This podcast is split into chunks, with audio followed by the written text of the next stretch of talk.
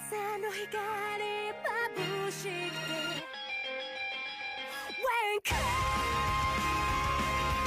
大家好，我是黎哥黎叔，光头黎、黎特曼、黎出没、黎狗蛋，这些都是粉丝给我起的外号，以表示亲切。可是这个黎狗蛋是怎么回事啊？外号这个东西，不光我们人类有，就连奥特曼也有外号哦。今天就为大家带来了奥特曼的外号大全。 一如雷贯耳的那位大人沙弗里，这个外号最初来源于翻译的问题。在奥特曼系列的第一部特摄剧《初代奥特曼》中，佐菲被翻译成了沙弗里，于是从那天起，佐菲便有了一个外号，就是沙弗林。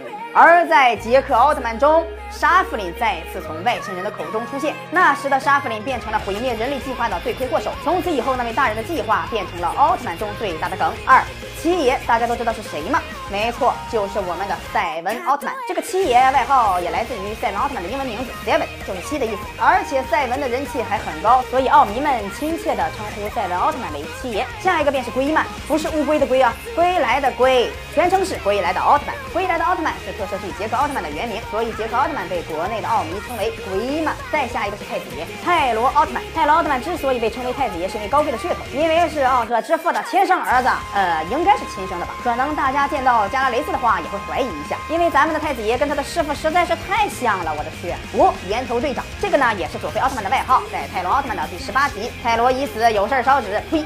泰罗已死，佐菲已死中。宇宙警备队的队长佐菲奥特曼为了解救被火山怪鸟巴顿打到装死的泰罗奥特曼，来到地球，结果就尴尬了，巴顿喷火烧着了佐菲的脑袋，佐菲这下营救不成，反被杀，因此而落下了一个岩头队长的称号。六潘长江奥特曼，这个外号起的就比较形象了，完全是看造型啊。这位潘长江奥特曼就是昭和系列最后一位奥特曼，不败全能王艾迪奥特曼，他的长相神似潘长江，所以被戏称为潘长江奥特曼。最后再给大家留几个问题：格斗王、光线王是哪两位奥特曼呢？可以在下方留言哦。多多收看李动漫，点赞、连、转发、收藏，参加每周的大抽奖哦。